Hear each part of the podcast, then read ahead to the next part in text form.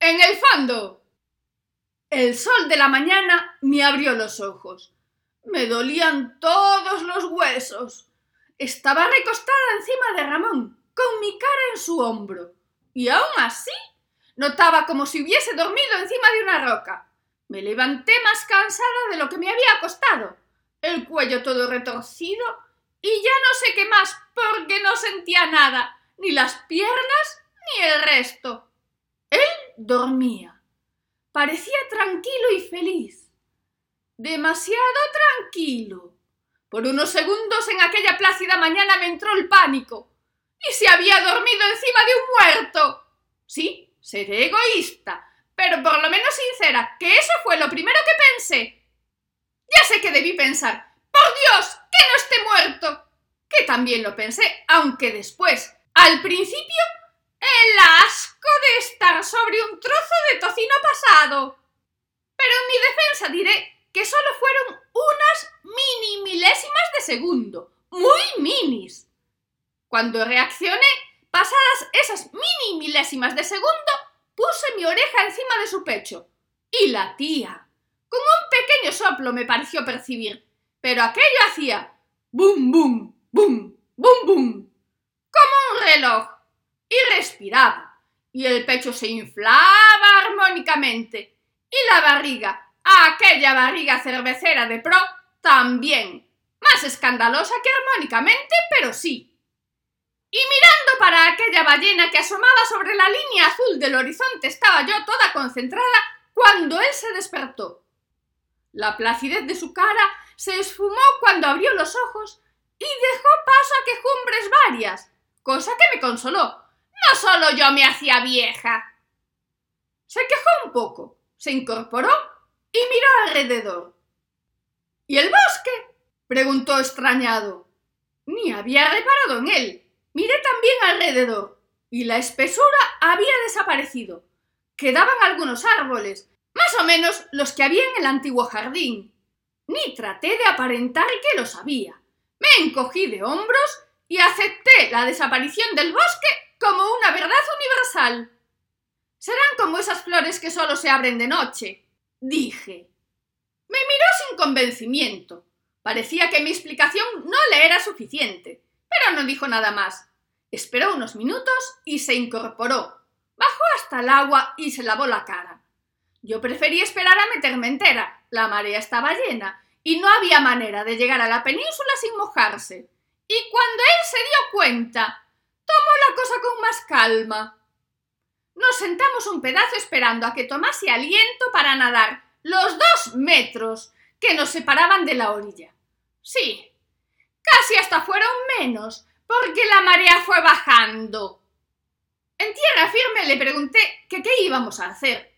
No le sorprendió que me incluyese en la expresión. Imaginé que él había imaginado que no estaba dispuesta a ceder más que aquellos millones de euros que ya me habían robado. ¿Vamos a hablar con el cómplice de tu funcionaria? Le pregunté. Sí, dijo tajante. Mientras caminábamos, llamó a la concejala hablando medio en clave. Parecía necesitar permiso para dar el siguiente paso. Cuando colgó, parecía tranquilo y seguro. A ver, Siana, en serio. ¿Confiamos el uno en el otro? Lo preguntaba en serio. Dudé. Él hablaba en serio y yo dudaba en serio. A ver, no quería decir eso. Lo que realmente quería decir es, ¿puedo confiar en ti? Preguntó también en serio. Tan en serio lo decía que me dio la risa. Bueno, es igual, dijo apurando el paso y hablando solo. Eres lo único que tengo, así que tendré que apandar contigo. De todas maneras, eres la única que sabe toda la historia. Por lo menos toda la que yo sé. Lo miré condescendiente. Que yo sabía toda la historia. Toda la que él sabía. Igual sí, pero a esas alturas era complicado de creer. Hizo un par de llamadas más y después fuimos a desayunar. Estuvimos en la cafetería hasta que le llegó un mensaje y arrancamos. Fuimos a un descampado. No para desfogar, no. Al poco rato llegó otro coche y paró al lado del nuestro. De él salió un hombre entrado en canas y con pinta de poca cosa y mirada de dar pena. Ramón salió y me dijo que saliese con él si quería. Por supuesto que quise. Quería enterarme del asunto. ¿Qué? le dijo Ramón al desconocido. Nada, dijo el otro. Nada no, respondió Ramón. Pues tú dirás, respondió el otro. A punto estuve de volver al coche, porque mis nervios no daban para tanto. ¿Qué? Nada, nada no. Pues tú dirás, ¿qué clase de conversación era esa? A ver, Argimiro, ¿dónde están las escrituras? preguntó por fin Ramón. Con los otros maletines, ya lo sabes, respondió Argimiro. Ahí Ramón se puso serio. Le pegó cuatro gritos de los que pegaba él cuando se enfadaba y al otro se le puso más cara de poca cosa. Casi me dio pena, pero a Ramón no, y dio un golpe en el capó del coche, del coche del tal Argimiro, no de su coche, por supuesto. El pobre hombre se echó para atrás, temiendo que después de la chapa le tocase a él. Te lo juro por lo que más quieras. A buenas horas iba a estar yo aquí, dijo, fingiendo sinceridad. De eso entendía mucho Ramón. Lo caló enseguida. Le dijo que estaba allí porque tenía que estar allí para hacer la jugada. Cuando levantó la vista de nuevo, volvió a decirle que él no sabía nada de las escrituras, más que iban dentro de uno de los maletines del dinero, que se equivocó, que era un pobre despistado, que vaya cabecita que tenía. Y siguió con una retaíla de argumentos autocompasivos que Ramón escuchó aspirando paciencia. Yo atendía con curiosidad. A mí me daba pena. No creía que se equivocase, pero era una posibilidad. Ramón volvió a levantar la mano para darle al capó. Esperaba, porque no me apetecía reconocer un Ramón violento. Pero o Argimiro lo conocía mejor, o tenía algo que esconder, o tenía miedo. No. Tiene razón. No. Las tengo yo. Las tengo yo. dijo poniendo las manos sobre la cara en actitud defensiva que dirían en CSI. Pues andando. dijo Ramón señalando al coche para que subiese. Argimiro bajó las manos muy despacio, desconfiando de que fuese una maniobra de despiste para pillarlo desprevenido y asestarle un buen guantazo. Y no se convenció hasta que Ramón echó a andar y le abrió la puerta. Supongo que pensaría que aquel descampado no era lo último que quería ver en aquel amanecer soleado. En el coche no habló. Estaba quieto, como si estuviese sentenciado y el cinturón de seguridad fuese la cadena. Ramón, que lo sabía todo, fue hacia su casa, aparcó y miró a Argimiro. Es aquí, ¿no? Preguntó Ramón con chulería. Argimiro asintió con la cabeza. Era un chalet adosado de color salmón estándar y con un tendal de esos plegables en el porche. También tardó al salir del coche. Estaba claro que no le apetecía soltar la gallina, pero no le quedaba otra. Ramón tenía aquella determinación en la mirada que le devolvía el encanto de otros tiempos.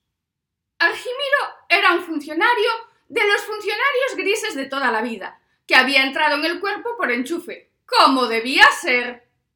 Tampoco tenía demasiadas aspiraciones. Nunca se había presentado en ninguna lista del partido por mucho que le insistieron, ni participó en ninguna intriga por muy grande que fuera la cantidad escrita en el cheque. Era una hormiguita ahorradora que se conformaba con trabajar poco, pasar mucho tiempo con la familia y tener un hobby no demasiado caro que le permitiese desconectar de la familia y del trabajo. Estaba curado de espanto, y los veía venir en cuanto le preguntaban por su nieta, que era su orgullo y de la que no dejaba de hablar, y la causa principal de que le rehuyesen a la hora del café. Y también el indicador de cuando querían algo de él. Y claro, en aquellos momentos turbulentos de maletines y escrituras, era del único que se fiaban. Le había llevado años ganarse aquella fama de hombre íntegro, y aunque no lo había hecho con esa intención, le iba a salir más rentable que todas aquellas limosnas que osaban llamar sobornos que le habían ofrecido en sus años de servicio. Tenía delante de él, en un mismo día, un camión lleno de euros y unas escrituras que iban a valer tanto o más que los euros. Bien sabía que los billetes llevaban la marca de agua, que tampoco era fe ciega lo que tenían en él.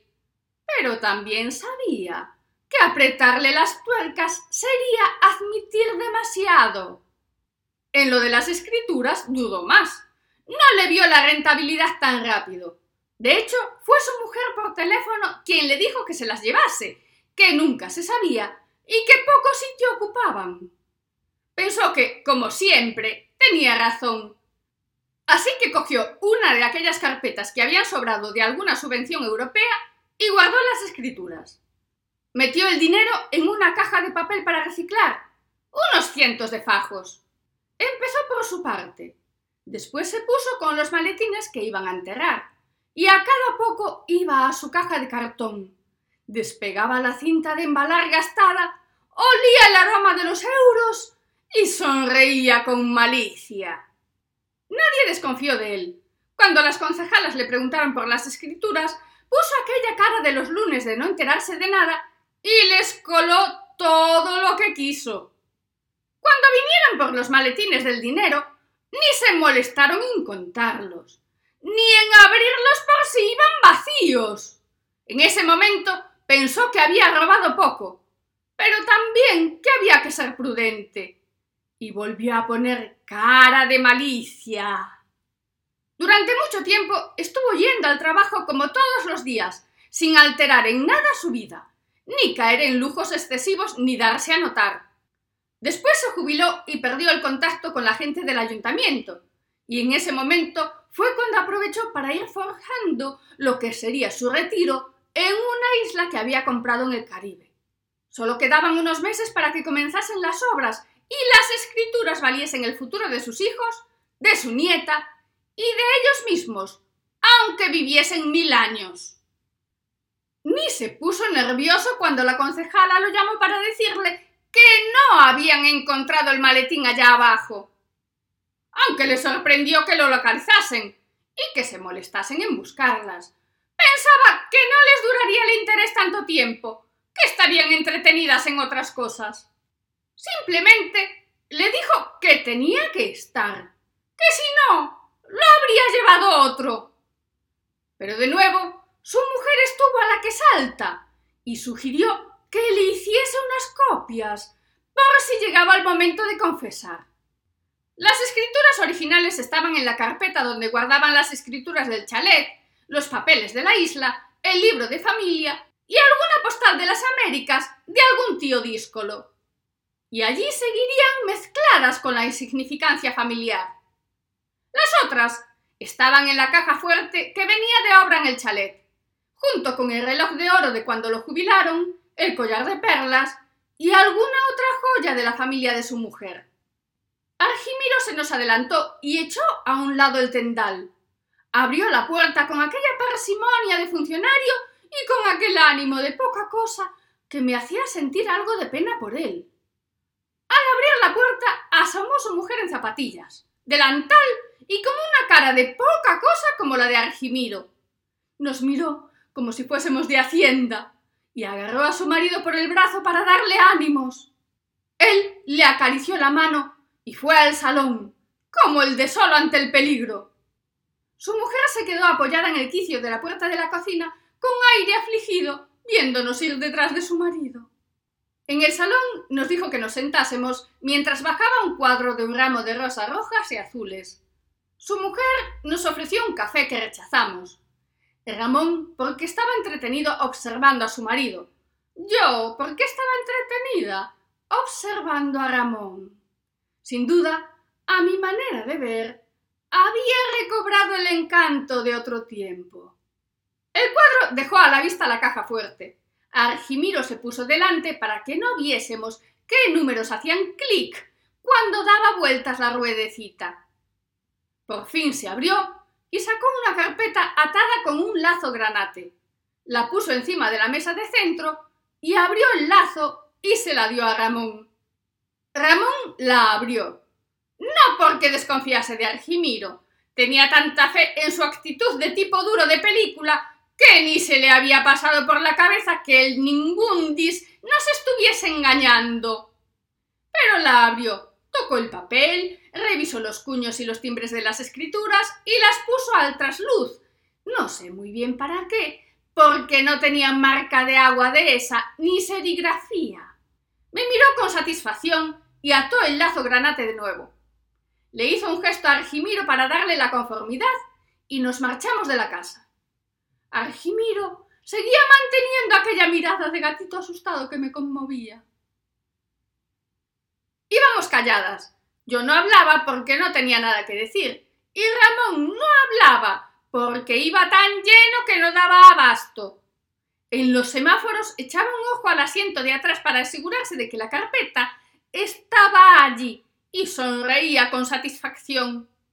Fuimos a su hotel, aparcó en el garaje y subimos por el montacargas, que para ser un hotel tan fino ya podía tener algo más adecuado. No, es que el ascensor llega al vestíbulo y no quiero que nos vean, dijo Ramón. No sé a qué venía tanto secreto. La carpeta no llevaba un letrero grande y luminoso que pusiese escrituras robadas. Pero cada quien tenía sus paranoias. La mía era que no me fiaba de él. Pero como también dijo, eso ya contaba él y yo. Tan pronto como entramos en el cuarto, tiró las llaves en la cama, cerró las persianas, encendió las luces. Sí, debió hacerlo al revés, pero era su cuarto y él decidía. Cuando ya no entraba la luz del día, se sentó en la cama y abrió la carpeta. Era una de esas carpetas de acordeón que debía pesar mucho, porque era gorda como uno de esos diccionarios enciclopédicos de páginas ultrafinas. Extendió parte de las escrituras encima de la cama. Buscaba unas en concreto, porque el resto las seguía dejando en la carpeta. Me senté en una silla que había cerca de la puerta. No sabía si acercarme, y dado que él no me invitó y que en ciertos asuntos cuanto menos se sepa mejor, decidí que lo mejor era no hacerlo. Le llevó tiempo elegir las que buscaba. Eran pocas, unas veinte. Las revisó de nuevo y las dejó en la mesilla de noche. Después cogió la carpeta y ató el lazo granate que la cerraba. Se levantó, me dio las escrituras que tenía encima de la mesilla y me dijo que se las guardase, que no las podía dejar en el hotel. Entonces amablemente me invitó a marchar al tiempo que él marchaba llevando consigo la carpeta gorda. Me hizo volver a bajar por el montacargas y salir del garaje a pie.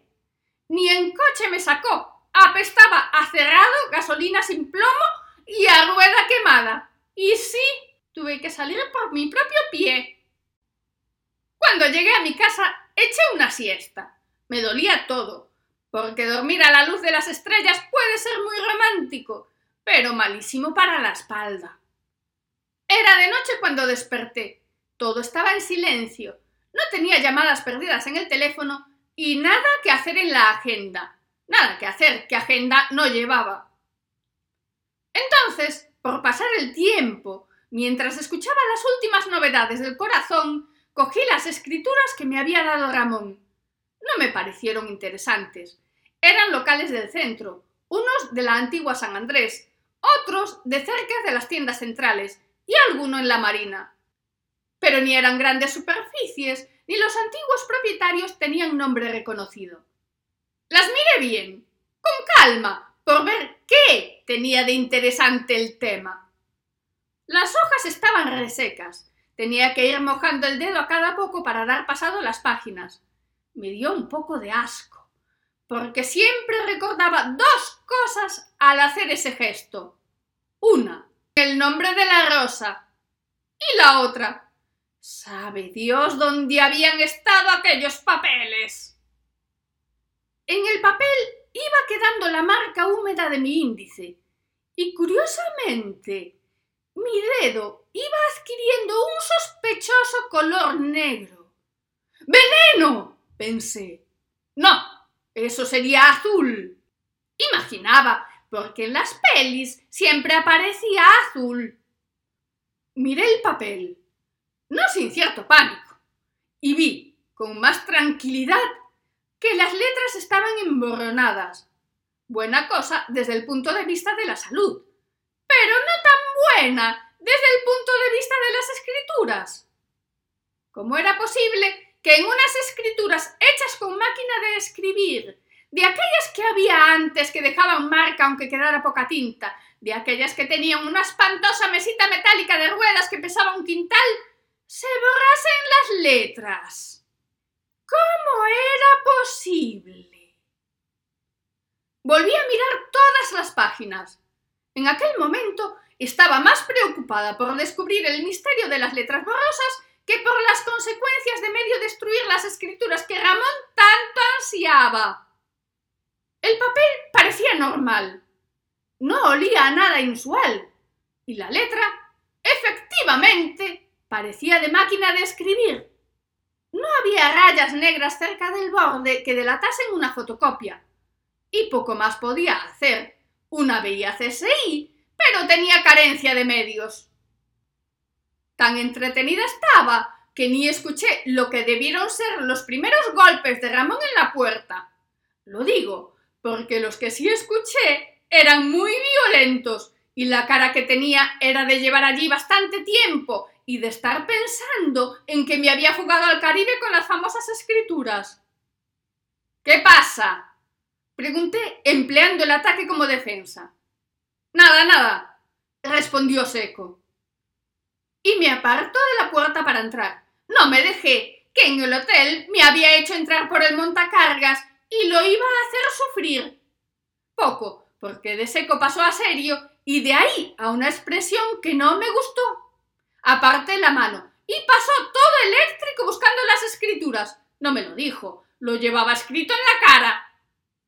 Cuando las vio allí extendidas, me miró censurándome.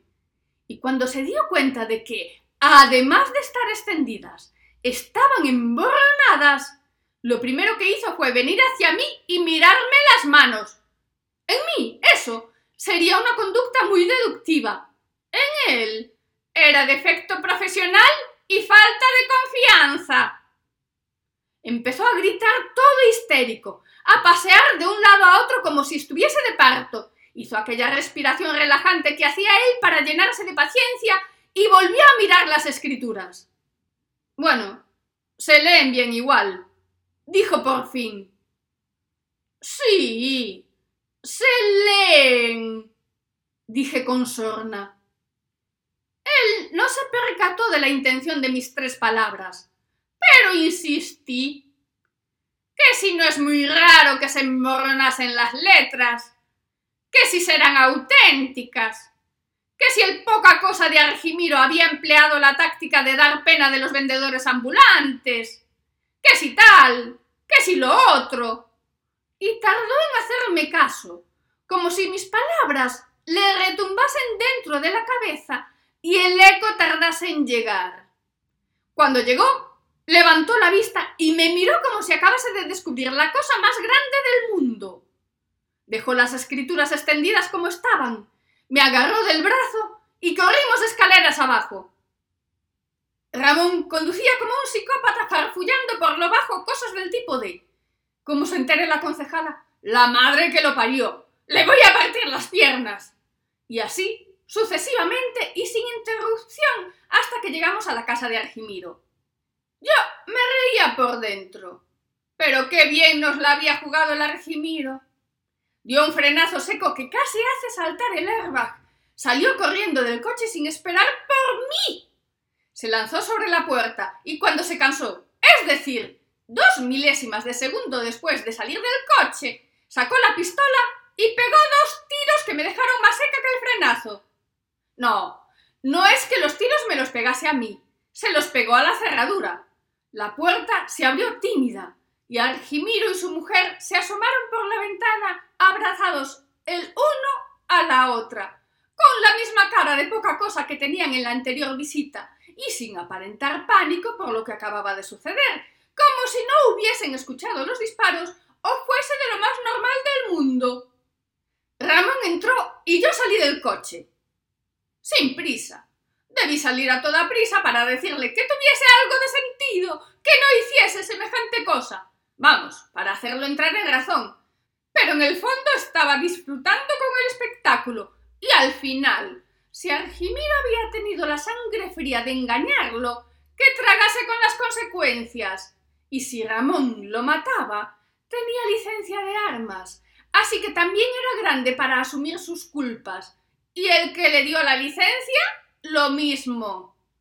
Cuando llegué dentro, el matrimonio lloraba como en el entierro de la sardina, muy alto, pero sin ningún sentimiento. Ramón tenía los ojos encendidos, los apuntaba con la pistola con pulso firme, parecía otra persona, parecía una película. Me dijo que registrase todo hasta encontrar las escrituras. No me gustó que me diese órdenes de aquella manera, así que le dije que lo hiciese él, que no era su criada, estaba muy subidito el chico. Me miró con sus ojos encendidos y me apuntó con la pistola. ¡A mí! Argimiro miró de reojo a la puerta, pero se dio cuenta de que lo estaba viendo y se arrepintió. Ramón se tomó a mal que no me desmayase ante su autoridad y se encendió aún más.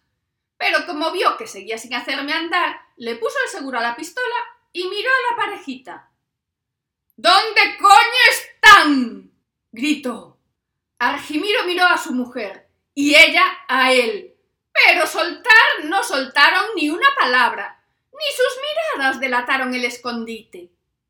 Pero pese a la falta de colaboración general que había en aquel salón, Ramón no desistió. Se acercó con paso decidido a una figura que había en el mueble, la cogió y la tiró al suelo haciéndola añicos. Ellos se miraron de nuevo, sin ceder. Entonces Ramón cogió otra, que tenía pinta de ser más cara todavía, y le dio el mismo fin. Y lo mismo hizo con toda la decoración del mueble de salón de clase media, sin que el matrimonio se inmutase. Hasta que abrió la puerta acristalada y cogió un plato con bordes dorados y unas finas flores azules con hojas verdes que formaba parte de una vajilla que ocupaba varios estantes. No le hizo falta ni acabar de poner los dedos sobre la fina porcelana. La mujer se le tiró a los pies, en sentido figurado y le suplicó que no lo rompiese. Ramón hizo como que pasaba de ella y sacó el plato de su sitio. Lo hizo haciendo que cogía fuerza y miró a Argimiro. Argimiro miró a su mujer que lloraba. Ahora en serio, en serio de verdad, con desesperación desesperada. Y en milésimas de segundo, Ramón tenía las escrituras en la mano sustituyendo el plato de porcelana. Ramón soltó el plato porque quería coger el fajo de escrituras con las dos manos, para asegurarse de que esta vez no lo vacilaban. Se sentó en el sofá y abrió la carpeta. Miró una a una todas las escrituras.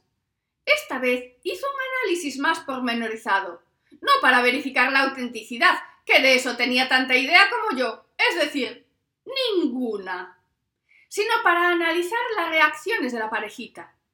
La mujer seguía llorando desesperada mirando los platos de la estantería y su marido la estaba consolando. Ni una simple mirada a Ramón, ni una esperando por la bendición, ni una de está colando. Nada. Lo único que les preocupaba era volver a colocar el plato en la misma posición en la que estaba unos minutos antes de aquel desafortunado suceso que les costaría olvidar. Ramón se quedó conforme y marchó sin decirme el clásico venga, ni nada. Salió y yo detrás, porque allí no hacía nada. Entró en el coche y arrancó aún sin esperar a tenerme dentro. Di abierto la puerta antes de que el coche empezase a andar y me tiré encima del asiento, mejor dicho, encima de la carpeta de las escrituras.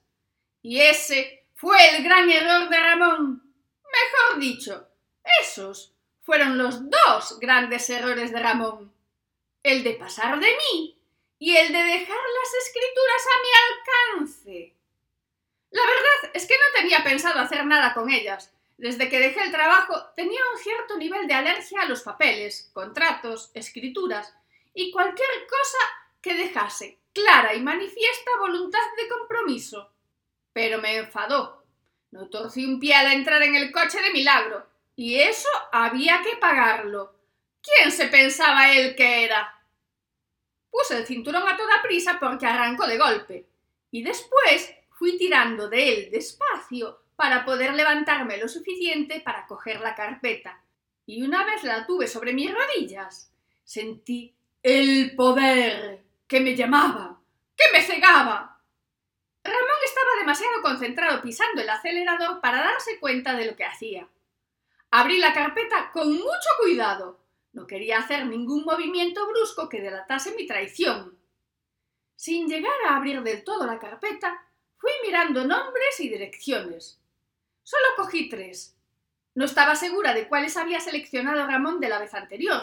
Solo sabía que no era ninguna de aquellas tres. Quería ganar tiempo. Si elegía alguna de las que le interesaban, me descubriría antes. Y al final, con tres bien situadas, podía hacer un buen negocio. La saqué con mucho cuidado. Y ahí encontré el primer inconveniente. Sabía que lo de los papeles era un rollo. Si fuese un CD o una memoria USB, tenía bien dónde esconderla, pero las escrituras eran un poco más difíciles. En un primer momento las escondí debajo de la carpeta a la espera de que me viniese una idea luminosa que no vino. Cuando el coche se detuvo, estábamos delante de la casa de Andrés. Me sorprendió, porque pensaba que lo de las escrituras era un negocio particular e independiente del de los maletines. Ramón paró, apagó el coche, puso el freno de mano y la marcha y todo el repertorio. Salió del coche y se marchó, ignorándome de nuevo. En esa ocasión no me enfadé, incluso me hice la sueca para ganar tiempo y esconder mi pequeño tesoro durante su ausencia. De repente volvió y casi me pilla con las manos en la masa. Vengo ahora, no te preocupes, dijo con urgencia. Le dije que no con la cabeza, poniendo una cara de inocente que si no tuviese tanta prisa, bien se daría cuenta de que era falsa. Pero su visita inesperada me sirvió para andar con más cuidado. Esperé a que entrase en el edificio y sin apartar la vista del portal, busqué dónde esconder mis escrituras, que ya eran mías y muy mías. Revolví en la guantera en los bolsillos de las puertas, por todas partes, y no había nada que me pudiese servir. Así que eché mano de la chaqueta que había en el asiento de atrás. Era de Ramón. Olía una mezcla de tabaco, alcohol y colonia de marca. La puse, y eso que hacía calor, y la chaqueta era de traje. Descosí el forro de la chaqueta a la altura de la axila, solo un poco, lo suficiente para que entrasen las escrituras enrolladas, entraron y después las estiré. La verdad es que la chaqueta quedaba muy rígida, pero no se notaba demasiado, a no ser que alguien me abrazase, claro. Volví a atar la carpeta y ensayé la postura más natural para cuando llegase Ramón y la excusa más lógica para llevar puesta la chaqueta. Entró con la misma energía con la que había salido, se sentó y arrancó sin decir nada. Me miró y puso una cara rara, pero no dijo nada. ¿A dónde vamos? pregunté. Al descampado. Dijo sin sacar la vista de la carretera. ¿Cómo sonaba eso en un atardecer? Al descampado. Bueno, podía sonar muy sexual o muy terrorífico. En aquel momento, seguramente por el influjo de la colonia de marca, lo pensé por el lado sexual. Sí, sí, y estaba toda concentrada en el tema, la verdad. ¿Tienes frío? preguntó. No, no, dije sin perder la concentración. ¿Frío? ¿Qué iba a tener? Hacía calor de verano, el sol pegaba de frente, el coche no tenía aire acondicionado y las ventanillas estaban cerradas. Y no olvidemos que llevaba puesta una chaqueta de traje. Sumado todo eso al calor propio de los pensamientos impuros. ¿Y la chaqueta? insistió. ¿Qué chaqueta? Dije a lo mío. La que llevas puesta. Dijo con tono dulce. ¿Por qué llevas puesta mi chaqueta si no tienes frío? En ese momento la sorprendida fui yo. Esperaba que le pareciese mal que invadiese su chaqueta sin permiso, pero el tono de su voz no parecía ir por ahí. No, sí, antes tenía, ya sabes, de estar parada. Dije torpemente, tratando de tapar unos agujeros por los que corría el agua raudales. Si te molesta me la quito. No, no, para nada, es que... Y ahí se cayó. No dijo nada más hasta llegar al descampado. Era el descampado en el que había quedado con la concejala de la otra vez. Miró el reloj y cogió la carpeta que contenía las escrituras, sin mirarme. La abrió y, como había hecho de la otra vez, las extendió para seleccionar aquellas que le interesaban. Esta vez, en lugar de tirarlas en la cama, las fue tirando encima de mí. La verdad es que a veces conseguía hacerme invisible, sí, se movía con rapidez, mirando el reloj a cada poco. Cuando tuvo las escrituras que quería, volvió a guardar las otras, cerró la carpeta y mirando de nuevo el reloj, respiró con alivio. Así que se las vas a dar de verdad, dije. Claro, que esperabas? respondió. Que te quedases con todo, dije. ¿Qué pasa? ¿Nunca has escuchado eso de que la avaricia rampe el saco? dijo sonriendo. No me compensa traicionarla. Traicionarla del todo, querrás decir. Corregí, haciendo referencia a las escrituras que había sacado del montón. Esas forman parte del trato, dijo él. Claro, por eso las sacas antes de que te las dé ella, para ahorrarle el trabajo, dije con malicia. Claro, respondió sonriendo también con malicia. Al poco llegó el coche oficial y Ramón bajó con la carpeta y se la dio a la concejala. Sentí un gran alivio porque dejó la puerta abierta y hacía corriente, con lo que los regueros de sudor dejarían de correr por mi cara. Se despidió de nuevo con un apretón de manos. La mujer cogió la carpeta con inseguridad, con cierta desconfianza, diría yo. No tenía la misma cara de satisfacción de la otra vez. Serán las auténticas. Parecía pasarle por la cabeza. Vamos a tu casa, dijo Ramón con seguridad cuando volvió al coche. ¿Y eso? pregunté. Y eso nada, tendremos que ir a algún sitio, digo yo. ¿O quieres andar dando vueltas todo el día? Esta vez lo dijo Borde. De camino no habló, pero conducía con más tranquilidad. ¿Por qué esas escrituras en concreto? Pregunté. Él conducía. Pensé que lo de las escrituras era un negocio tuyo particular. ¿No decías que tanto necesitabas a alguien en quien confiar? Seguí preguntando. Él conducía. Sandra está en la de Andrés. Él conducía. Paré de hablar porque a punto estuve de confesarle que le había robado tres escrituras con tal de que dijese algo. Me estaba poniendo nerviosa. Ni siquiera respiraba, perdiendo la paciencia como siempre que lo ponía de malas. De repente paró, aparcó en doble fila y me miró. Saca la chaqueta. Ordenó. ¿Qué? Dije con voz de pito, tratando de no delatarme más de lo que mi voz había hecho. Es imposible que no tengas calor. Estás sudando. Yo estoy sudando. Saca la chaqueta. Volvió a decir con tono firme. Pero... Dije sin que me saliese ninguna excusa, porque sudar sudaba como el antes de un anuncio de desodorante. Me miraba serio. Yo no sabía qué hacer. Tampoco es que me importase mucho que me descubriese.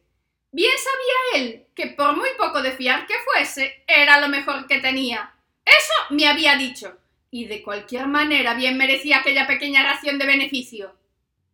Salió del coche y respiró hondo. Dio la vuelta alrededor y vino por mi lado.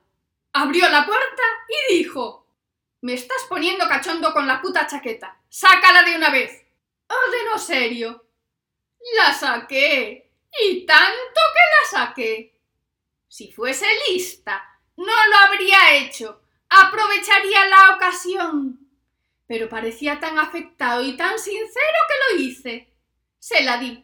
Él la cogió y volvió a su lado. La tiró en el asiento de atrás, se sentó y arrancó de nuevo. Gracias, dijo superando el agobio. Yo miraba para otro lado, para que no me viese sonriendo. Después de todo, aún tenía mi aquel. O era tonta de remate y le había devuelto las escrituras sin oponer resistencia.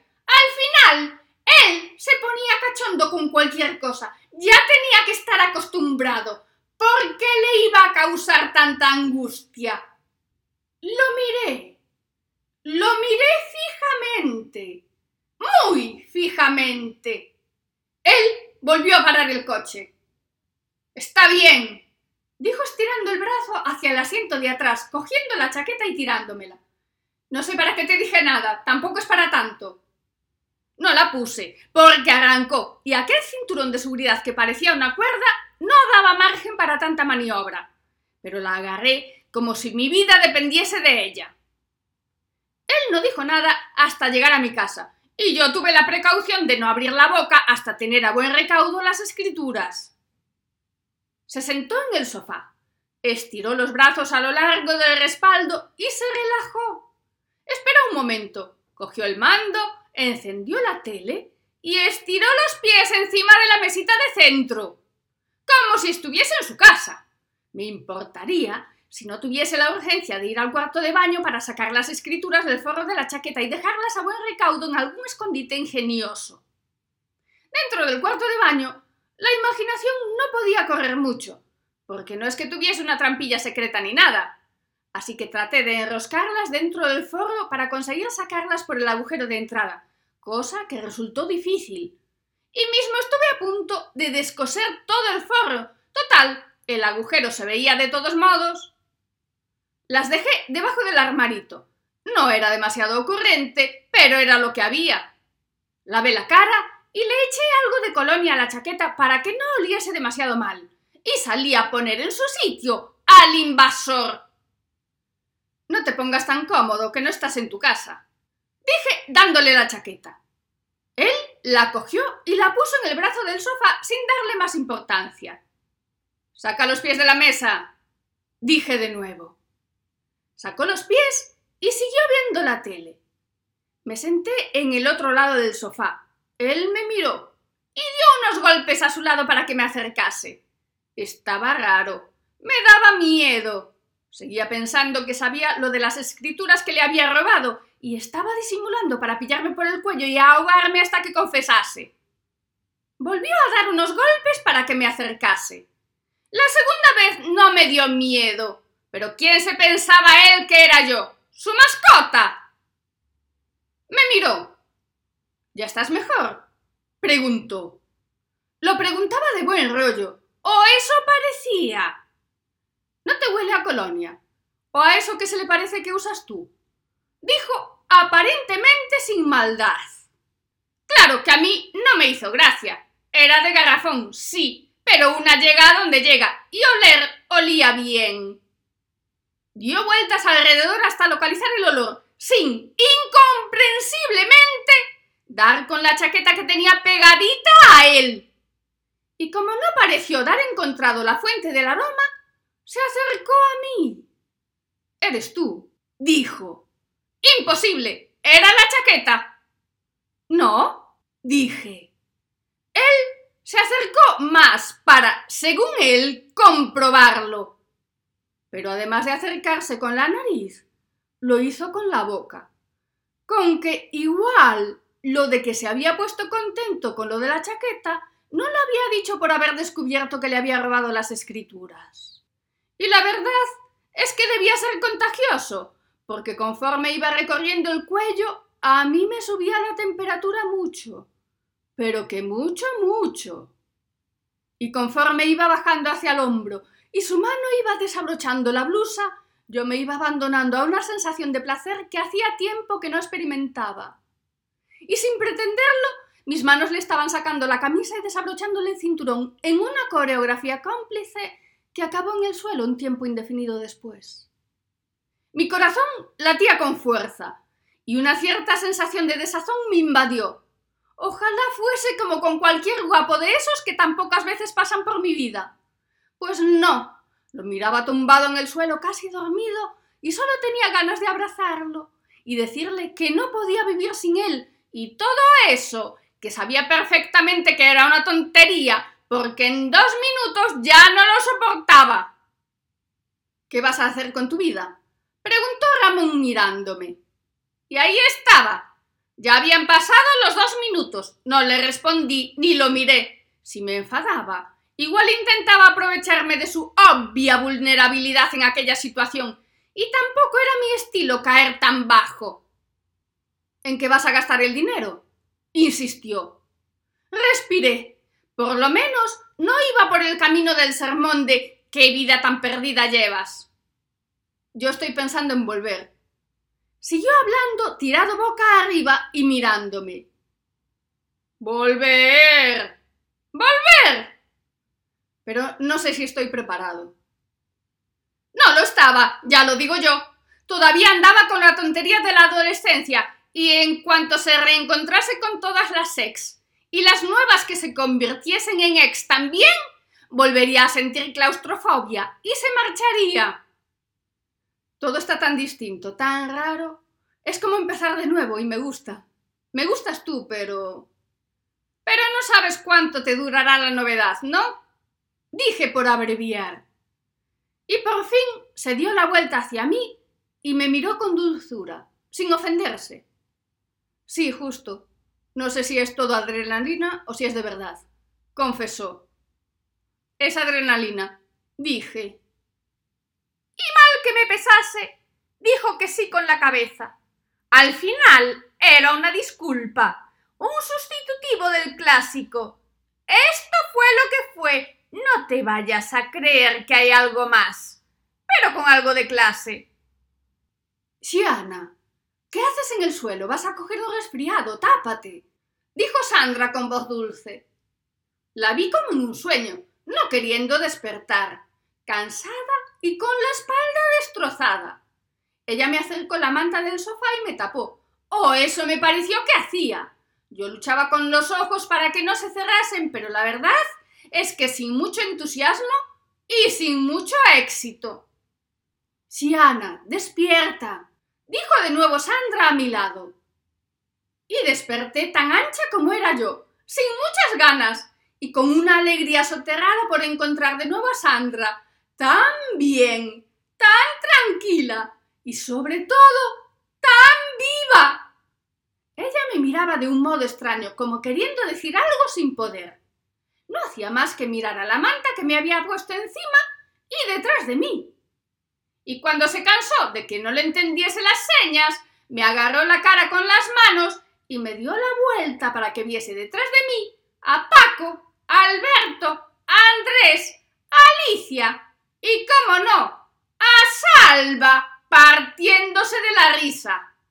Me tapé rápido y aguanté la vergüenza como pude y fui andando hacia mi habitación toda digna y sin decir una palabra. Me vestí aunque por mucho que lo intenté, no daba quitado la sensación de desnudo que me había dejado despertar delante de tanta gente. Y por fin salí a dar la cara. Seguía notando las miradas de cachondeo. Claro que bien podía ser percepción mía. ¿No estaba Ramón contigo? preguntó Andrés. Ni me acordaba de él. Ya estaba convirtiendo en una costumbre lo de dejarme tirada mientras estaba inconsciente. Era como el príncipe azul al revés. En lugar de venirme a despertar, aprovechaba que dormía para huir. Era una revisión interesante de los clásicos, penosa. Nunca hay un príncipe Caspian cuando hace falta. Pensé que estaría aquí. Se ve que consiguió lo que quería y ya no le haces falta dijo sin compasión. Y no sé si se refería al revolcón, o a las escrituras, o a las dos cosas. El caso es que el muy desgraciado tenía razón. ¿No te dijo a dónde iba? preguntó Alberto. Pues no, no me lo dijo. Respondí por fin. ¿Y vosotros qué hacéis aquí? ¿No estabais desaparecidos? ¿Desaparecidas? Preguntó Sandra alarmada. Sí, te llamé mil veces y no respondías. No sabía dónde estabas, ni Salva tampoco. Dije. Sandra miró a Paco con ojos enfadados, cosa que disipó todas las dudas sobre su implicación en lo que fuese que estaba ocurriendo. Paco se encogió de hombros y Alicia parecía disfrutar con el enfrentamiento de los osos amorosos. Miraba con ojos cómplices a Andrés y lo agarró por el brazo. No fuese a escapársele. ¿Ves? Eso tenía que aprenderlo yo, porque a mí se me escapan siempre. Salva me miró como no queriendo que lo metiese en el fregado, como si no fuese con él. Y comenzamos una discusión de yo no dije, dijiste tal, fuiste tú, ¿qué iba a ser? A la que se apuntó todo el mundo y que nos llevó un buen pedazo y que no tenía traza de terminar si de repente no hubiésemos escuchado un golpe tremendo en la puerta y pasos firmes que venían hacia nosotras. Me di la vuelta esperanzada, pensando que era Ramón que había vuelto. El resto miró por ver quién era, e incluso hubo quien echó mano al tobillo o a la axila, sabe Dios buscando qué. No era Ramón, era Carlos que entró histérico, tipo Hulk, todo descamisado. ¿Dónde está el dinero? gritó como si nos estuviese atracando. Andrés cogió la mano de Alicia y la soltó de su brazo. Se puso delante de ella y después delante de todos haciendo de escudo humano y le plantó cara a Carlos. Que no era muy difícil, porque en cuanto vio que había tanta gente mirándolo se asustó, disimuló pero se le notó en la cara, y en las veces que miraba hacia atrás, imagino que temiendo que entrase alguien y lo pillase por sorpresa. De cualquier manera, Andrés cumplió con su papel de macho man delante de Alicia, que era la única que le prestaba atención. Sandra, Salva y yo aprovechamos para decirnos cuatro cosas por lo bajo. Lo típico. Yo no sabía, yo no quería. Bueno, ¿y qué más da? Tanto da. ¿Qué hacemos con este? ¿Qué sabéis? ¿Y el dinero? Carlos repitió varias veces que quería el dinero, que su suegro le había dicho que lo teníamos nosotras y que lo quería. Andrés, ayudado de Alberto, trató de convencerlo con estrategias de negociación baratas, teniendo siempre claro que Carlos no empuñaba arma alguna ni metía miedo. De cualquier modo, consiguieron calmarlo y convencerlo de que el dinero seguía en el fondo. Yo eché una sonrisa irónica cuando escuché semejante cosa. Y Carlos vino hacia nosotras. ¿Sabes dónde está? preguntó. Le dije que no, y era cierto, pero que sabía que lo tenían ellos. No sabía dónde, pero que lo tenían seguro, segurísimo. Me miraron mal todas, incluidas Sandra y Salva. Que sí, que el dinero se lo llevaron ellos, repetí. Sandra miró suspicaz a Paco de nuevo. Y otra vez aquella mirada en Alicia. Que sí, que me calentó la moral. No, si la idea fue de Ramón y de esos dos. Dije, señalando a Andrés y a Alberto. Sandra respiró aliviada. Y más aún Paco. Nosotros no tenemos nada. Se apuró a decir Andrés. No, no, corroboró Alberto. Pero ¿sabéis dónde está? dije. Me miraron asesinándome. ¿Es eso verdad? ¿Lo sabéis?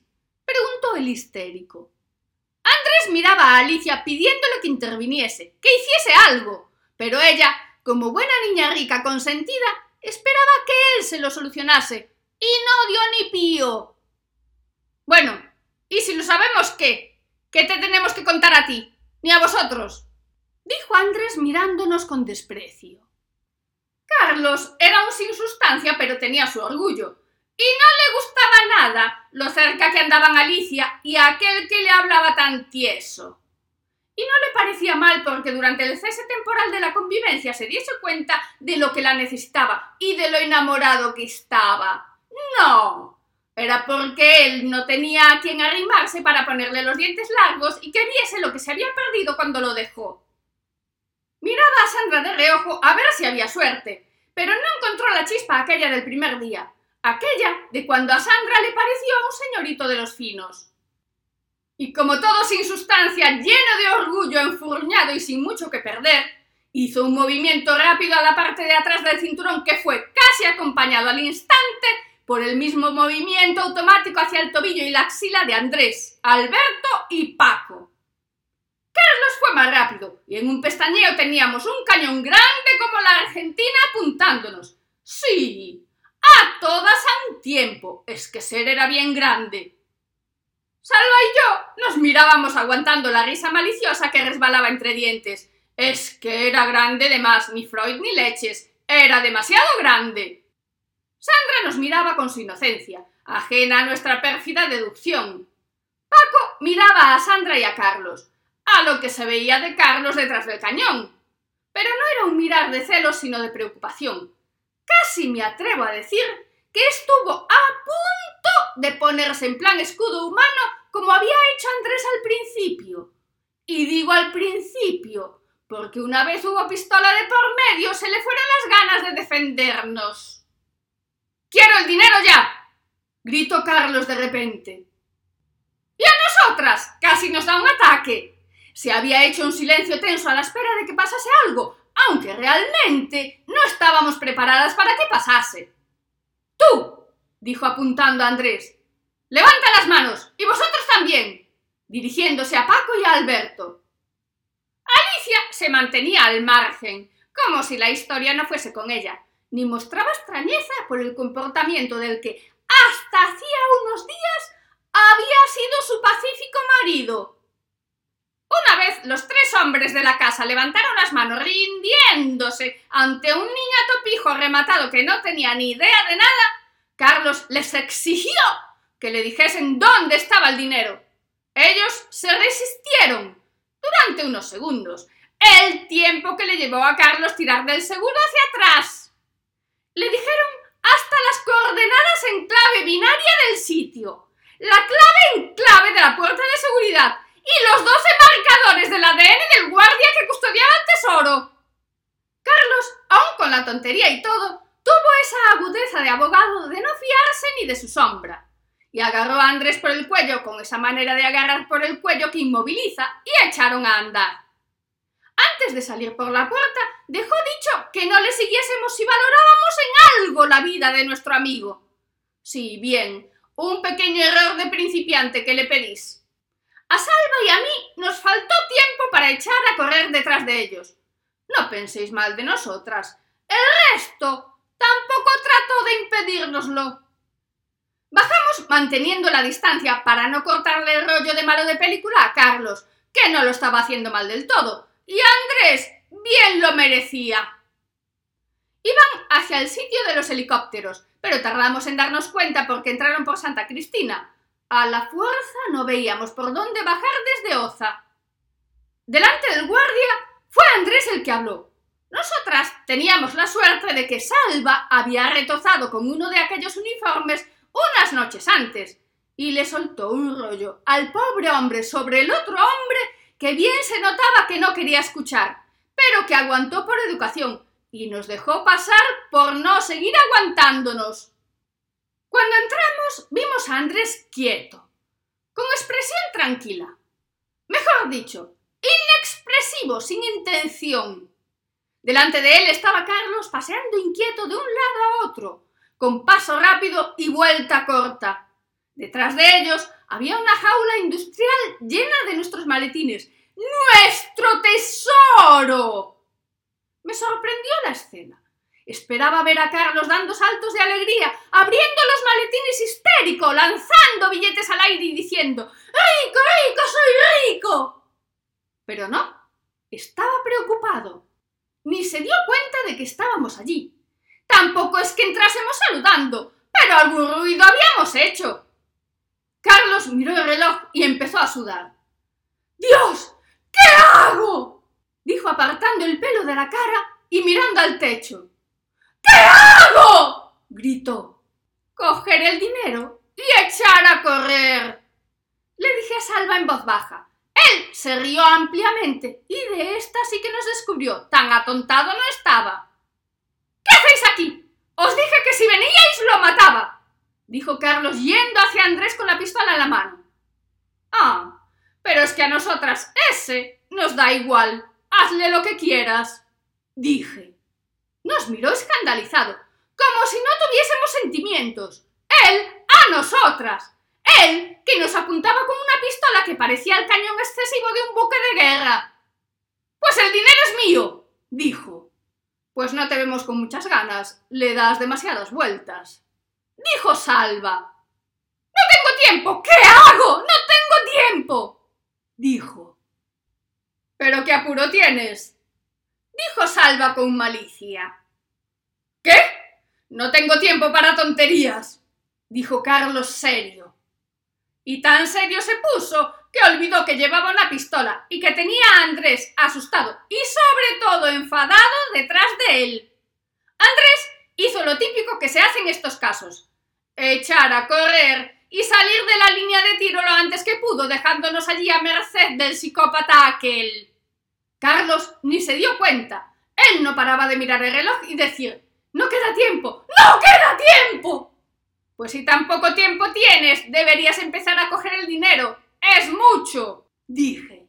¿Dónde está? preguntó Carlos volviéndose hacia donde debería estar Andrés. Y se sorprendió de no verlo allí, pero siguió dando vueltas a ver si alguien le daba razón de dónde estaba el dinero. Entonces se escucharon pasos allá al fondo de un corredor oscuro y comenzó a andar, y nosotras detrás de él, por ver si apañábamos algo, sin reparar en lo que nos podía estar esperando en aquella oscuridad. Carlos caminaba decidido, nervioso y con el reloj en la idea. Salva se reía porque era la primera vez que lo veía nervioso. Siempre era él quien lo tranquilizaba. Y Salva tenía que aguantar aquellos tópicos de todo va a salir bien. Nosotras íbamos detrás, sin darnos cuenta de que todo estaba cada vez más oscuro, de que no teníamos ni idea de lo que había allí dentro, y de que ya no sabíamos por dónde había que salir. Salva estaba más tranquilo. Se notaba que el rollo con el de seguridad daba sus frutos. Y seguimos andando hasta que se nos apareció Andrés delante cortándonos el paso, encabezando un pequeño escuadrón de cachimanes que hicieron que se nos dilatase la pupila. A Carlos igual no, no era su tema. Aprovechamos que estábamos a unos pasos de Carlos para dar la vuelta, y no porque nos desagradase lo que nos esperaba delante, era más bien por prevenir y por no agotar todas las posibilidades de apañar algo. Pero ni oportunidad tuvimos de dudar por cuál de los pasillos ir. No, no, dijo aquel hombre. Ahí quietecitos. Ni un movimiento. Pero no nos lo dijo a nosotras solo. Andrés puso cara de sorpresa y Carlos de desesperación. Y tanto uno como otro tenían miedo. Sí, cara de miedo. Y eso que el hombre solo traía a dos más con él que tenían una barriga que parecían que iban a dar a luz a trillizos y mejillas de colesterol. ¿Cuánto conocido por aquí? Cría cuervos, dijo el hombre. No, sí, dijo Andrés. Carlos bajó la cabeza y tiró la pistola a un lado. Dio igual porque a nadie le importó ni lo más mínimo. El hombre de la barriga y cara de colesterol nos señaló con la cabeza que nos acercásemos a donde estaban los de seguridad, detrás de Andrés. Y Carlos también se movió, aunque el gesto no iba por él. Con otro leve movimiento de cabeza, llamó a Andrés a su lado. Andrés fue con su chulería habitual, pero no tan sobrado como cuando nos hablaba a nosotras. Salva confraternizaba con el escuadrón sexy y Carlos miraba el reloj con tristeza. No se oía lo que hablaban, solo que Andrés aparentaba tranquilidad y la mano nerviosa en el bolsillo de atrás del pantalón lo delataba. El viejo barrigudo hacía gestos de gritar, de estar montándole una buena. Los dos escoltas barrigudos estaban atentos a la conversación, sin intervenir. En esas estábamos cuando de repente se encendieron las luces, todas las luces, y todo pareció más insignificante. Los guapos no tan guapos, los barrigudos no tan barrigudos, y la salida no tan salida. Se acercaban unos pasos tranquilos y unas sombras alargadas que venían con una calma aterradora. Nosotras, todos y toda, estábamos quietas, calladas, sin respirar casi, esperando un alien que nos devorase en cuanto pestañeásemos. ¿Qué pasa, concejal? dijo Ramón entrando con calma. Hombre, el gran traidor, dijo el barrigudo, que obviamente era el concejal. A todo hay quien gane, concejal, a todo. Respondió Ramón en plan enigmático. ¿Dónde está el dinero? Que uno no se puede fiar de nadie. Mira el sin sustancia de mi yerno ahí con la cabeza baja. Dijo el concejal con desprecio. El dinero está donde estaba, en el fondo, dijo Ramón. Sí, hombre, pero tú, ¿quién te crees que soy? ¿Uno de esos madrileños que toreas tú? Tengo el camión esperando ahí fuera, y según Andrés, está aquí. ¿Ves? Traidores los hay en todas partes, dijo el concejal. Ramón ni se inmutó, como si ya supiese lo que tenía. Un cruce de frases más, y al final el concejal cogió el móvil y con un ya tuvo allí a todo un ejército. Como ves, no tienes mucho que hacer. Si no quieres que cerremos este chiringuito, vete dándonos la pasta, dijo el concejal con calma. No puedes cerrar el chiringuito, esto es de costas. Tú no tienes nada que decir. Ya te gustaría tener tanto poder. Y ya te dije que el dinero no está aquí, dijo Ramón con seguridad. Andrés lo miró con desconfianza, pero no desconfiando del resultado de su estrategia, sino de que se la hubiese jugado y de que efectivamente el dinero ya no estuviese allí, y eso que la clave la tenía él. Tú mismo, Registra lo que quieras. Invitó Ramón al concejal con tranquilidad, mientras que le indicaba a los de seguridad que se apartasen. El equipo de seguridad abrió un hueco para dejar pasar al ejército del concejal, separándonos a Salva y a mí. El ejército, ante un gesto del concejal, avanzó por el oscuro pasillo que había detrás de nosotras. Ramón esperó impasible, mirando al concejal, retándolo. Los dos amigos del concejal fueron detrás del ejército en cuanto volvió uno de ellos a decir que estaba despejado. ¿Y tú no vas? preguntó Ramón. A ver si no te vas a poder fiar de ellos tampoco. Mira que son muchos a repartir, dijo Andrés. El concejal trató de mantener la calma, pero se ve que la avaricia le pudo y echó a andar. Eso sí, con calma. Si el secreto del poder estaba en la calma. Carlos miró a su suegro, pidiéndole permiso para ir con él. Tú ni te muevas, ordenó el concejal. Carlos obedeció acabado, sin autoestima. Ramón estaba tranquilo, sin expresión, viendo cómo el concejal desaparecía en la oscuridad. Andrés a su lado, con la mano nerviosa aún en el bolsillo de atrás. Y todo volvió a quedar en silencio. Todo el mundo fuera, gritó en voz baja Ramón. Los de seguridad nos agarraron a Carlos, a Salva y a mí, y seguimos a Ramón y a Andrés por el pasillo adelante. Fuera nos esperaban unas lanchas motoras. Ramón estaba de pie viendo cómo embarcábamos. Yo seguía el ritmo que nos marcaba la noche, dejándome llevar, sin decir ni palabra, a saber a dónde íbamos, pero tan tranquila.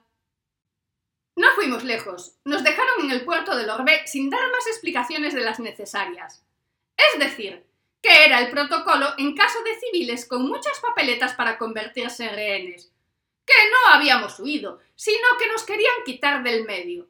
Sí, para evitar posibles daños personales, pero un despacho en toda regla. Las lanchas pararon los motores al lado del pantalán y bajamos, Carlos, Salva y yo primero. Mismo llegué a pensar que habían hecho el viaje solo para tirarnos allí a la orilla del mar. Ramón y Andrés bajaron después. Los de seguridad se quedaron en las lanchas, impasibles.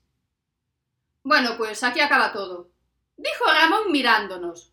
A las tres, nada personal ni emotivo. No dije nada, y eso que Salva me miraba fijamente empujándome a hablar. Pero no dije nada, que si él se ponía profesional e impersonal, yo también. Y aguantando el tipo las dos, nos despedimos allí mismo. Y así acabó la historia del tesoro, la gaita de la conspiración y la tontería de la Little Benice. Y todo lo que tenía que terminar, terminó ya. Y punto y final del todo. Volvemos, preguntó Andrés. No, en realidad no era una pregunta. Era un volvemos de esos de los hombres cuando van de compras con la novia. Ramón volvió a mirarnos a las tres, dijo un frío adiós con la mano y se marchó. Subieron a las lanchas y se perdieron en la oscuridad de la noche, en el silencio del mar. La verdad es que no me dio tiempo a reaccionar. Salva temía la tormenta y andaba al abrigo de Carlos. Subimos hasta el pueblo para coger un taxi. ¿Qué pagó Carlos? Porque nosotras andábamos, como siempre, sin un duro. En el camino del taxi hasta casa le di vueltas al tema de sacarnos de aquella manera del hangar. Podían, por lo menos, mandarnos con los de seguridad que estaban de muy buen ver. Y Salva ya tenía conocimiento de la materia. No esperaba que aquel fuese el final, cuando iba en la lancha, quiero decir. No estaba preparada y no supe reaccionar. Un guantazo en los morros del correcto Ramón habría estado bien. Aún así, cuando el taxi me dejó delante de casa y subí las escaleras, esperaba encontrarlo en el sofá otra vez. Y no, no estaba. La casa estaba en silencio como había estado antes del breve episodio del tesoro, con el ruido intermitente del mar subiendo por el desagüe. Los días siguientes fueron de reasentamiento, de marea baja, de galletitas saladas y manta en el sofá frente a la tele. Paco y Sandra en el pequeño, Salva y yo en el grande. Sí, Paco se quedó con nosotras, sin dinero y sin ganancia. Lo que es el amor. Lo del dinero y la ganancia lo dimos por supuesto, como la inocencia, porque preguntar no se lo preguntamos. De hecho, desde el día de la lancha evitábamos el tema del tesoro hasta el punto de ni ver los piratas del Caribe, por muy bueno que estuviese Orlando, ni de ver la isla del tesoro, por muy buena que fuese la banda sonora de los Chieftains. De Alicia, Carlos y Andrés no volvimos a saber más. No era que los echásemos en falta, solo es una simple observación. Tampoco volvimos a hablar de ese tema. En realidad, en el periodo de readaptación no hablamos mucho de nada. Yo no quería poner a Sandra en el compromiso de tener que defender a Paco. Salva no quería poner a Paco en el compromiso de defender a sus amigos. Y Sandra, Paco, Salva y todo bicho que me conociese un poco no quería escucharme soltar el rollo de lo tonta, inocente, ilusa que soy, de los cerdos que son los hombres y de... de eso, en definitiva. ¡El dinero! El dinero acabó donde tenía que acabar, porque bien es conocido el dicho de que el dinero llama al dinero. Y nosotras no teníamos de eso. Ramón tampoco, pero tenía lo que se conoce como posición de poder y poder de negociación. Por lo que supe un tiempo después, cuando ya el enfado no tenía efecto, Ramón y Andrés volvieron al hangar y negociaron con el concejal el reparto del tesoro. No por buena voluntad del concejal, sino por la imposibilidad de salir de allí si no llegaba a un acuerdo. Si no había visto lógico que salieran todas al mismo tiempo que nosotras dejando al concejal y a su ejército dentro del almacén con el dinero, menos lógico me pareció ver entrar al concejal con todo su ejército en un pasillo oscuro sin dejar a nadie en la entrada. Entonces no le di más vueltas. Fue después, a medida que fui necesitando que las cosas cuadrasen. No cuadraban. Solo poniendo como excusa la avaricia se explicaba. Lo del concejal, quiero decir. Lo de Ramón era más sencillo. Obviamente, no todas sus fuerzas eran las que se veían, aparte de que era una instalación central, ligeramente clandestina, pero central. El concejal se conformó con la cantidad que le habían prometido los de la caja como comisión, lo decidió así. Prefirió quedar con el dinero y buscar una mala explicación para no darle toda su parte al director de la caja, que quedar bien y con menos dinero. La explicación que le dio, como ya podéis imaginar, fue que nosotras, Salva y yo, nos habíamos quedado con un porcentaje por el rescate.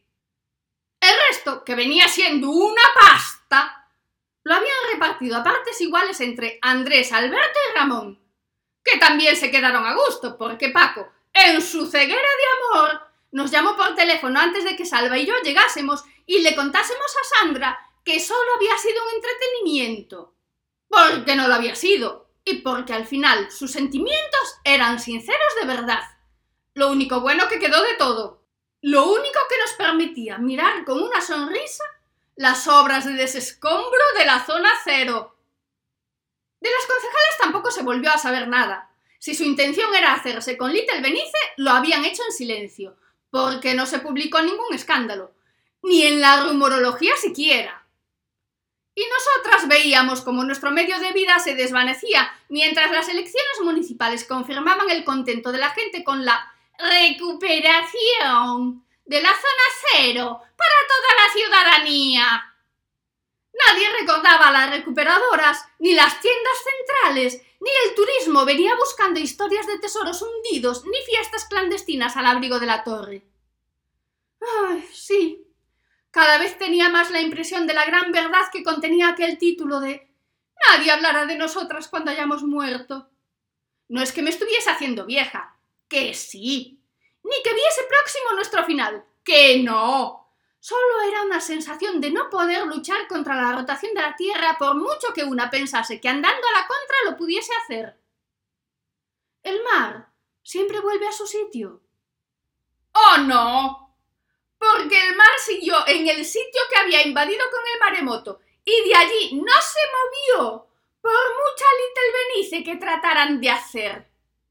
Las obras fueron lentas, sin pausa, pero lentas. La marea, como digo, no se lo puso fácil. Nosotras tampoco.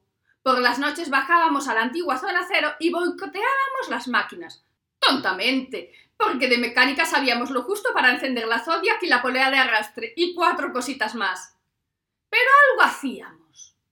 Hacíamos una resistencia silenciosa, como los ratoncitos que por las noches roen los paquetes de harina. No es mucha cosa, pero si cada noche roen un paquete distinto, ya va fastidiando un poquito más. Cuando el desescombro se fue acercando a nuestras casas, la resistencia fue menos silenciosa y menos inocente. Íbamos al súper a buscar huevos de oferta para lanzárselos a los de las máquinas y ni la policía se atrevió a desalojarnos. No contaban con nuestra astucia, que diría el chapulín colorado. Y la verdad no me extraña. Habían tirado tanto la casa de Salva como la de Sandra estando vacías. El día aquel del especial maratón de corazón de glamour de la boda. Habíamos quedado toda la noche en vela para no perder ni un detalle, y cuando llegaron a sus respectivas casas la tarde siguiente, lo único que vieron fue una esplanada de cemento gastado. Al principio pensé que Salva me estaba tomando el pelo, como sabía que hacía días que soñaba que nos tiraban la casa y que teníamos que dormir en un escaparate sin persiana.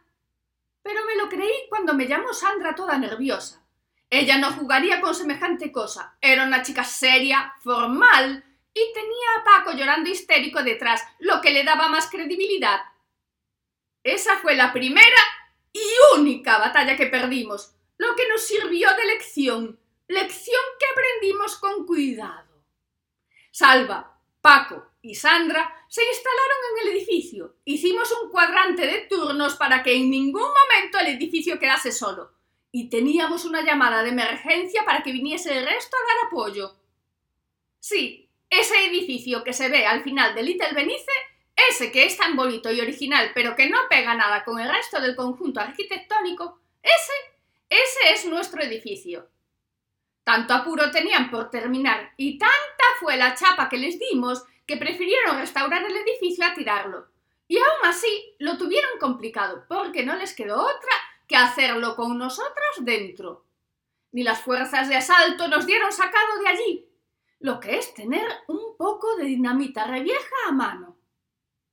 Después de muchos años pudimos disponer de alcantarillado, agua corriente y ascensor bueno, lo del ascensor era una novedad.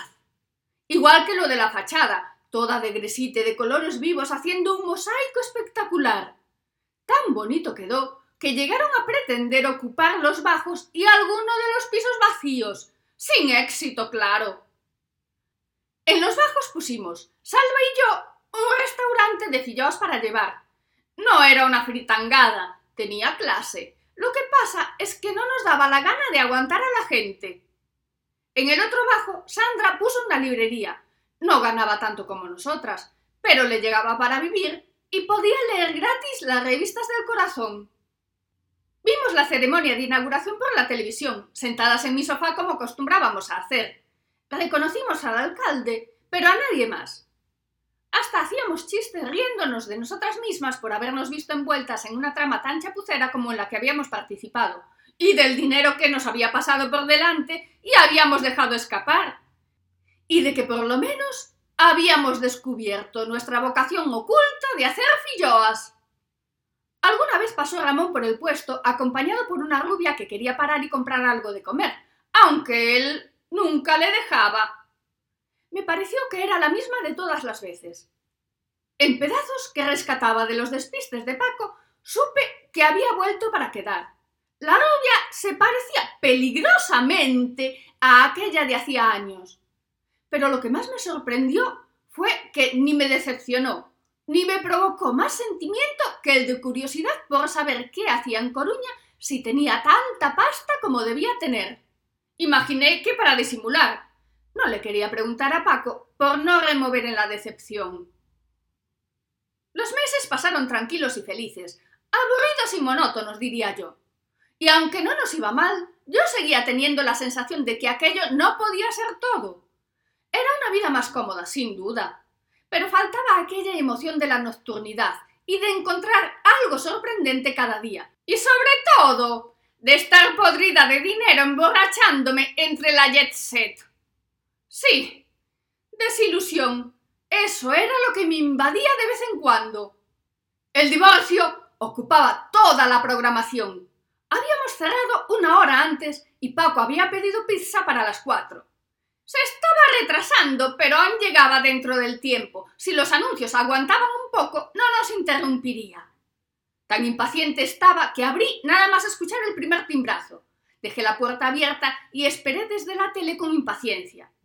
Volvieron a timbrar y volví a abrir un poco más enfadada de esta vez, sobre todo porque la panda estaba tan ancha en el sofá y yo allí de guardia, que era mi casa y ya podían invitar alguna vez a la suya, que ya estaba bien. En esas estaba yo, preparándole una bronca seguramente inmerecida al repartidor, cuando del ascensor salió una pareja entrada en edad con pinta de tener mucho dinero y con una desesperación pérfida en la mirada que me transportó a otros tiempos más emocionantes. Entraron decididos, sin esperar convite, y se plantaron delante de la tele para captar toda la atención. Detrás de ellos llegó el repartidor, que se libró de la bronca porque la intriga había borrado el cabreo de un plumazo. Vosotros sois esos que antes. dijo la mujer sin querer hablar más de la cuenta. Nos extrañó que alguien se acordase de aquellos tiempos. El pizzero estaba atento mientras buscaba la vuelta. Quédate con el cambio, que debe estar bien difícil de encontrar. Largo, le dije. Él se marchó sin muchas ganas. Cerré la puerta y me puse al tema. Somos esas que antes, dije con aire misterioso, y noté una chispa en la mirada de Salva y otra en la de la pareja visitante. Sabréis que tenemos denunciado al ayuntamiento dijo el hombre. Y lo dijo como si de verdad lo tuviésemos que saber. ¿Vosotros lo sabréis? preguntó ella. No pareció gustarles nuestra ignorancia. Se miraron con disgusto, como si estuviesen perdiendo el tiempo. Defraudados. Pues nos informaron mal, dijo él. Nos contó que habían hablado con un periodista, que no debía ser muy bueno porque trabajando Sandra en una librería era raro que no hubiésemos escuchado nada del tema, que les dio el nombre de no sé quién que tenía un restaurante en las tiendas centrales, que les había dicho de otro que vendía velas, que habló con otra que ahora vivía en Sada, que sabía de... En definitiva, que acabaron por llegar hasta nosotras.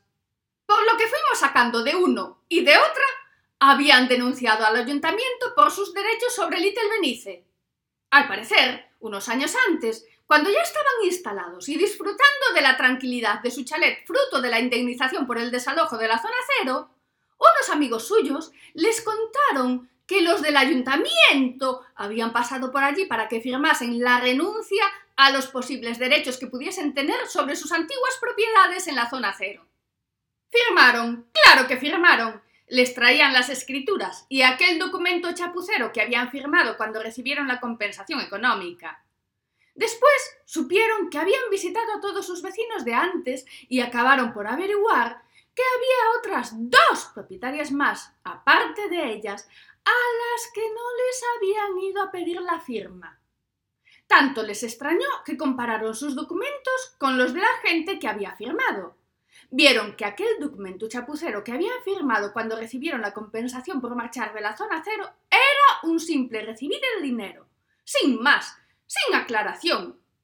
Vieron también que el documento nuevo explicaba claramente la renuncia a cualquier derecho sobre las antiguas propiedades, dejando sin efecto la escritura que obraba en manos del ayuntamiento, aunque estuviese a nombre de los antiguos propietarios. Les vino la inspiración. Algo había que rascar, seguro.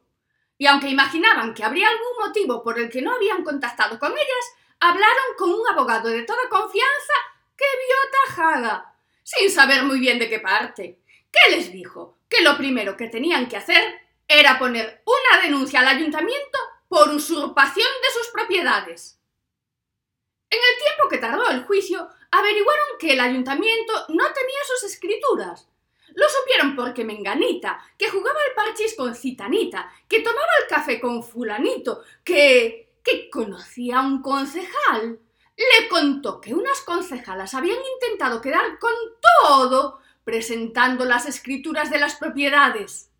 Pero que dieron reaccionado a tiempo porque hicieron una lista con los propietarios y les hicieron firmar la renuncia inutilizando las escrituras que habían olvidado pasar a nombre del ayuntamiento en su momento.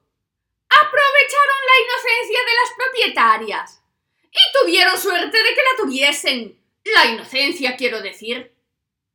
A medida que iban hablando, se me iban aclarando los recuerdos hasta llegar al momento de ese flash que me hizo recordar que había escondido tres escrituras debajo del armario del cuarto de baño y que había olvidado completamente. A partir del momento en que lo recordé, no hice más que intentar poner cara de disimule para que no se me notase que las tenía y buscar una buena excusa para ir al cuarto de baño para asegurarme de que, efectivamente, estaban allí. Salva notó que me pasaba algo, aunque no creo que imaginase el qué. Creo que pensó que me quería deshacer de ellas porque me traían malos recuerdos. Ya no queda nada allá abajo. No nos pidan que bajemos, no hay nada que hacer, dijo Salva. Las viejas se decepcionaron. Se decepcionaron mucho. Se sentaron y pusieron unas caras de pena que me conmovieron. Y al resto también. Le pedí a Sandra que me acompañase al baño. Le extrañó. Y más aún le extrañó que le pidiese que me ayudara a mover el armario con cuidado. Y aún más, que sacase de debajo las escrituras de las que hablaban las viejas y que ella pensaba que eran completamente ajenas a nosotras. ¿Y eso? preguntó en voz baja. Se la robé a Ramón, le respondí.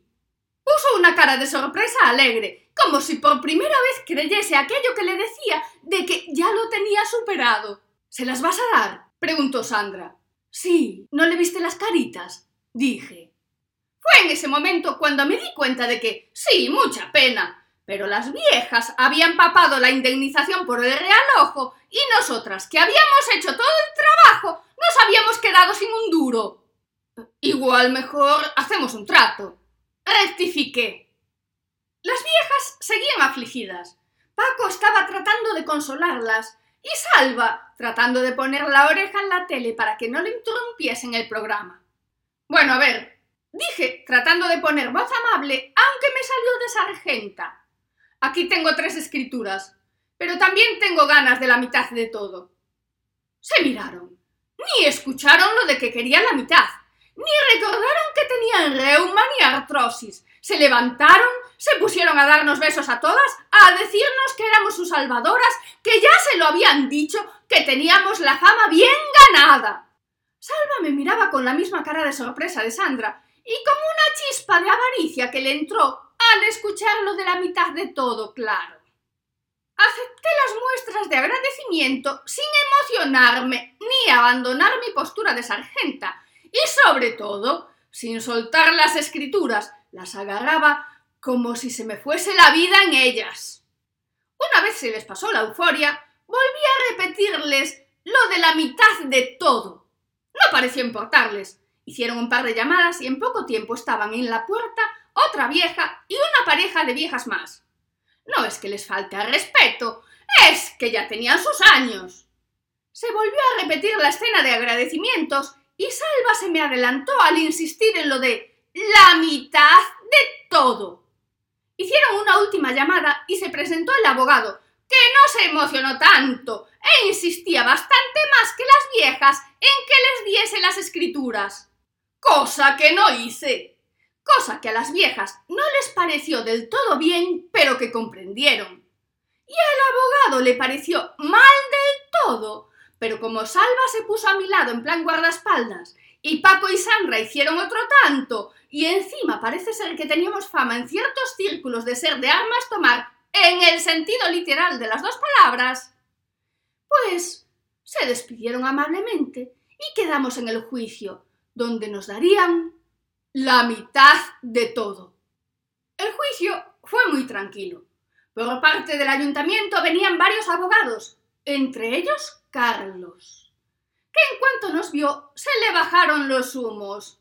Incluso le propusieron un trato algo favorecedor a las viejas, que por muy favorecedor que fuese, nunca sería tanto como la mitad de todo. El concejal de urbanismo hablaba con el ex de su yerno y nos miraban. A él también se le habían bajado los humos, y eso que aún no había salido el tema de las escrituras.